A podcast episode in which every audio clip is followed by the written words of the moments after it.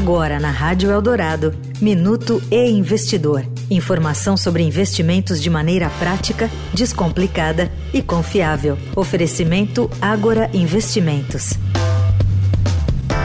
A Teva Índices rebalanceou a composição do índice Teva Mulheres na Liderança, que seleciona as companhias com maior participação feminina em sua governança.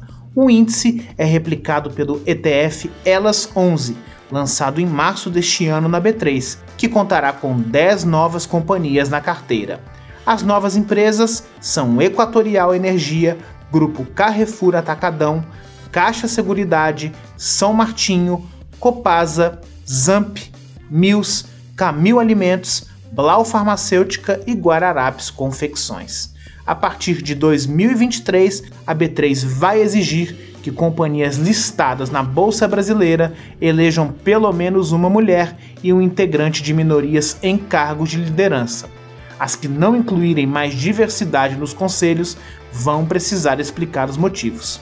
Eu sou Renato Vieira, editor do e Investidor. Até a próxima. Você ouviu o Minuto e Investidor.